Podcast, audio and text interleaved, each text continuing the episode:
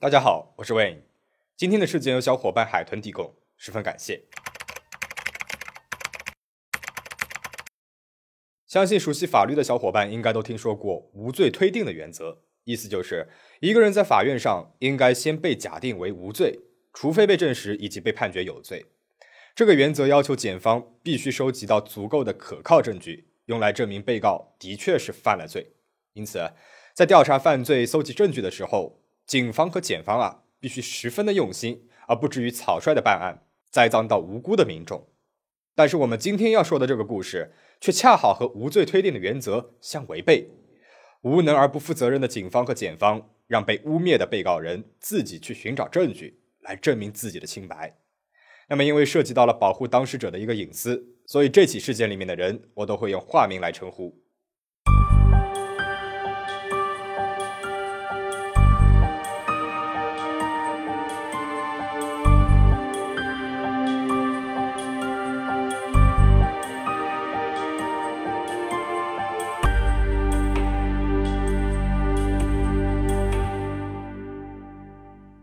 二零一六年十一月，韩国首尔和往常一样，慧静下班之后回到了娘家。宝宝刚出生八个月，正是需要陪伴的时候，而母亲在厨房里忙前忙后，张罗着晚饭。时间刚刚到六点，突然的一通电话打破了家中的安宁。母亲接起了电话，不知道电话那端的人说了些什么，母亲脸色突变，几乎晕了过去。究竟发生了什么事情？是家里面的人发生了什么大事故了吗？慧静一边安置好母亲，一边赶忙给来电号码回拨了过去。而这通电话来自于慧静做梦都不会想到的一个地方——韩国光州教导所。电话那边的人告诉慧静，她的父亲金某被以性侵害嫌疑逮捕了。这是怎么一回事呢？父亲因为工作的关系，平时常居在全罗南道古城郡，但是他也经常和家里面人联系。老实正直、爱家顾家的父亲，怎么就会被逮捕了呢？而且罪名还是性侵害。慧静马上和母亲赶到了光州教导所，生平第一次踏进了会面等候室。终于到了和父亲面见的时候了，但慧静却没有信心去面对监狱里的父亲，只留下母亲一个人走进了教导所的会面室。母亲出来之后，直接在慧静面前崩溃了。母亲哭着说道。你爸爸赚了钱全部拿回家。平时我也常和你们说，要嫁就嫁给你爸爸这样的好男人。这么好的男人，怎么可能会性侵呢？慧静问母亲：“被害人是谁？”母亲说：“你爸爸也不知道被害人长什么样子。”这是什么情况呢？明明是被以性侵犯罪名起诉的，怎么会连被害人的一个长相都不清楚呢？如果父亲没有说谎，那这里面必然有些蹊跷。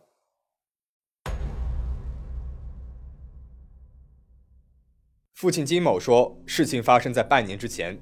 下班在家的金某突然听到了门口一阵胡乱敲门的声音，一开门，一位满身酒气的中年女人上来就破口大骂：“是你强奸了我们的侄女吗？你这个老混蛋！”看中年女人醉得不轻，嘴里不停咒骂，诬陷她强奸了自家侄女。金某虽然是一头雾水，但是自己家里面毕竟也有个女儿，他就生出了几分恻隐之心。担心这人的侄女啊，是不是真的被坏人侵犯了？他没有坐视不管，而是选择赶紧打电话报了警。警察立马赶来了现场。金某把中年女人说的话讲给了警察听，说道：“他一直诬陷我强奸了他家侄女，但是我连他家侄女见都没有见过。”警察听了这话之后，却认为中年女人的话有一定的参考价值，准备将金某作为嫌疑人参考立案。 장이자고요. 또 고모가 돌보고 있고 고모가 보호자지 않습니까? 고모가 이렇게 강력히 주장하는데 제 입장에서는 달리 생각을 것이 없을 것 같아요.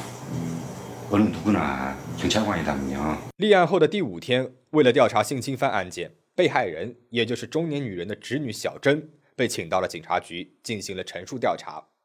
当时小珍才满十七岁，未成年。 智力发展水平被判定为了二级残疾，二级智力残疾属于重度残疾了，适应能力很差，生活很难达到自理，运动、语言的发育也比同龄人落后不少，极其不善与人交往交流。小珍父母早逝，平时呢是住在姑姑家里面的，姑姑啊就是她的监护人了。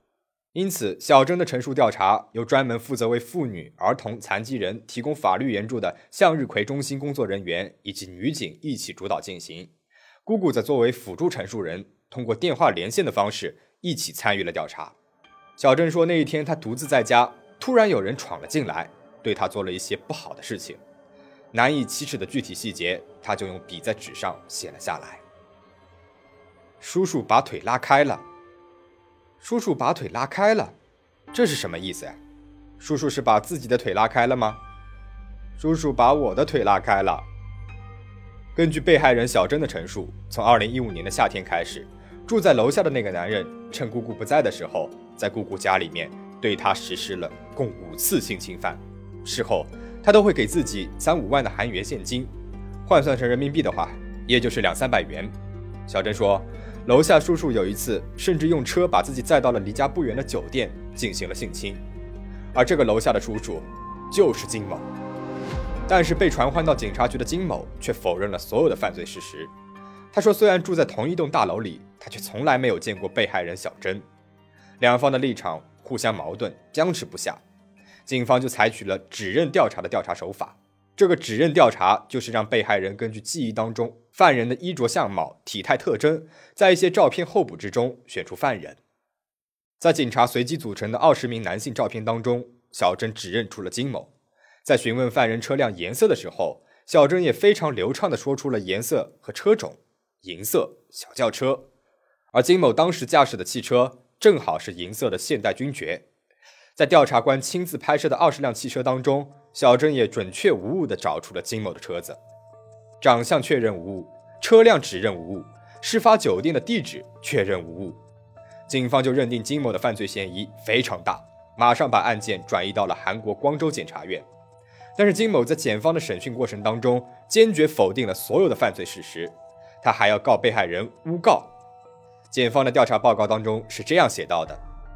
嫌疑人死不承认，厚颜无耻，甚至还要告被害人诬陷，犯罪性质极其恶劣。最终，金某的被拘捕令下来了，还追加了一条试图诬陷被害人的诬告罪。所有的证据都在指向慧静的父亲金某。一般到了这个时候，被告人会选择私下调解来减轻刑罚，但是金某依然没有改变自己的立场。金某说：“让我承认没有做过的事情。”还不如让我就死在教导所里吧。但是警方和检方没有人相信他，连为他辩护的律师也建议他私下调解。一审当中，金某被判六年有期徒刑。但是出人意料的是，这个判决在二审当中被全盘推翻了。而改变这场庭审的，不是警方，也不是检方，而是金某的二女儿惠静。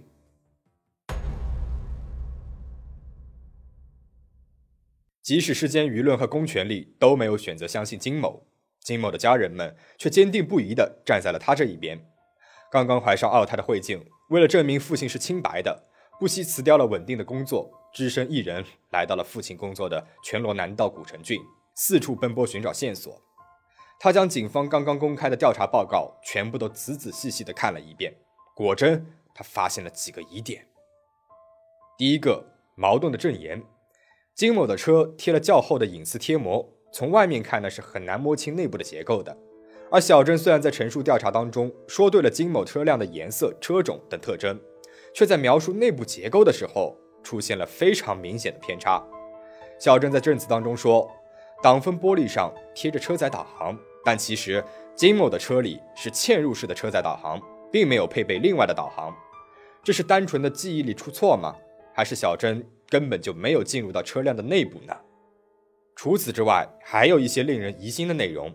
在问到小珍当时金某是如何闯入姑母家里时，她是这样说的：“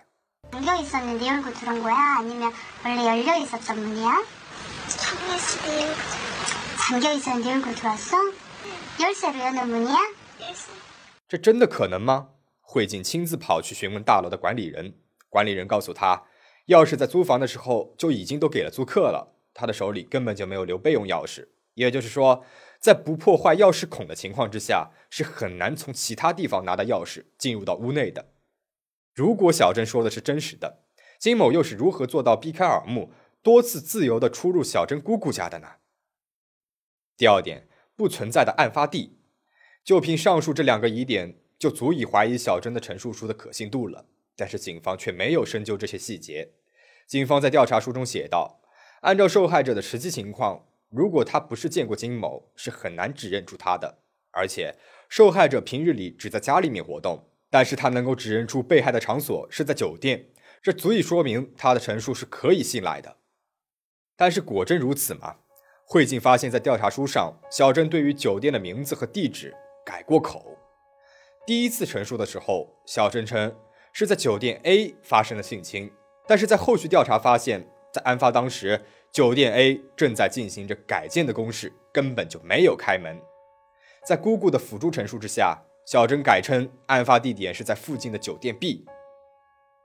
对于小珍这样的智力残疾者来说，当然也是有可能混淆酒店的地址和名称的，但是每次都是在姑姑的辅助和引导之下，小珍才改变了陈述。但是警方呢，却并没有对这样被引导后的陈述的真实性产生过任何的质疑。慧静决定将小郑最终提出的被强迫上车、案发下车的路线地点全都摸排一遍。在调查的过程当中，他发现，无论是在上车地点大教会门口，还是在下车地点大型超市门口附近啊，都有着较多的监控摄像头。从教会开往酒店的车道上，甚至有三个摄像头。再退一步说。案发的酒店处也都配有监控摄像头，但是这些实质性的影像证据，警方一个都没有提交。对于这一点，警方的解释是，立案调查时已经离酒店性侵案的案发时间过去了三个月了，而商家的监控录像储存器一般只有一个月，到期后就会自动删除了，他们无法获取相关的影像资料，所以只能确认了在小珍说的地方的确是存在过这样的酒店。但慧静亲自来到酒店确认的结果却大相径庭。监控录像画面上清清楚楚地写着一百一十九日之前的储存录像，那就说明这家酒店的监控录像并不是只有一个月的储存时限，而是足足有四个月的时间。而酒店负责人对接受警方讯问调查一事没有丝毫的印象了。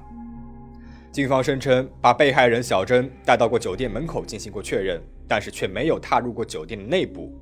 没有进行过像样的调查，那到底警方都调查了些什么呢？在将近一年的调查时间里，警方没有提交过任何的实际物证，案件的最主要依据依然还是小珍的陈述。而由于智力残疾人的特殊性，小珍的陈述大多都是短答式的，是或者不是。调查员带有诱导式的问答方式，看起来也有些偏颇。那这样的陈述，为何还能够在法庭上得到了强有力的认可呢？第三点，拿到调解金的前案记录。慧静开始在小珍和姑姑的家附近走访，她发现姑姑、姑父、侄女三人一般都是一起行动的。姑姑和姑父从事着水泥批发的工作，而年幼的小珍已经开始帮忙做苦力活了。邻居们纷纷表示，这个看上去干瘦的少女比大人还要会搬运水泥。在装卸水泥的时候，经常可以看到小珍一个人不停地搬运水泥的样子。而姑姑和姑父就在旁边闲着，黝黑的脸孔，干瘦的身形，不上学，平时就是给姑姑家的生意帮忙。小珍在姑姑家里面的日子应该不好过。在深入调查的过程当中，慧静去到了小珍和姑姑的家乡，在这里，他又听说了新的情报。原来，小珍在小学四年级的时候就声称遭到过性侵案件，实际上也因此拿到了调解金。当时的被告人称。在报警之后，姑姑向他们要求了损害补偿金，他们为了息事宁人，直接庭外调解了。当时的被告人说，当年小珍家到处闹事，他给他们寄了两次钱，每次都是二百五十万韩元。第一次寄给了小珍的姐姐，第二次寄给了小珍的姑姑。他说，这一家人就是在卖妹妹享乐呀。后来，小珍的姑姑又以相同的方式诬告过同村的男子。同样是声称被拉去了酒店实行了性侵，但是这起案子和慧静父亲案子的不同之处在于，警方获取了当时的酒店监控录像，证实了在案发当天两个人并没有来过酒店，从而证明了同村男子的清白。比起于照顾小珍，这个姑姑更像是在利用她来达到骗取金钱的目的。在主张小珍受到性侵的同时，他也很有可能也靠这个手段多次拿到了调解金。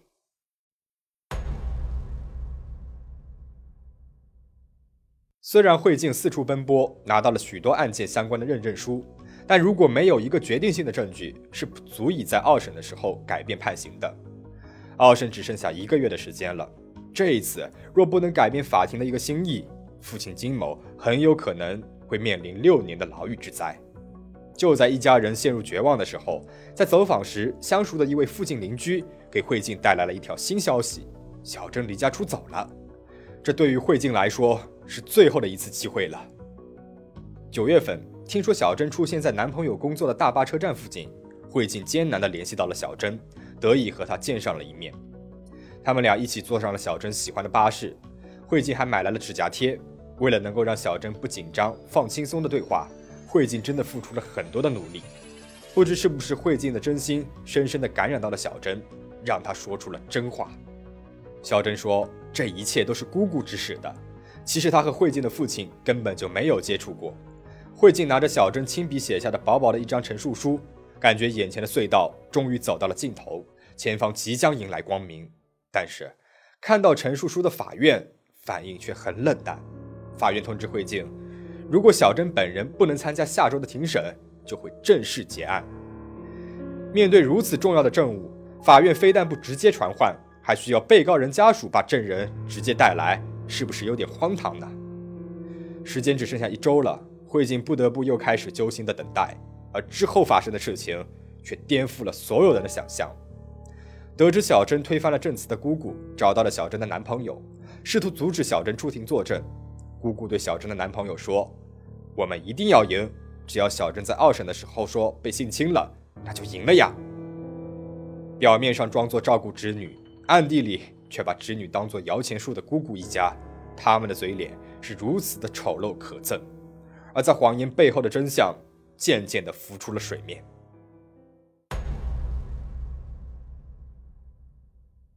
一周后，九月二十一号，关系到父亲命运的庭审开始了。因为姑母一家的威胁逼迫，不得已藏身了一周的小珍出现在了庭审当中。而在证人审问的过程当中，他说出了令人震惊的事实。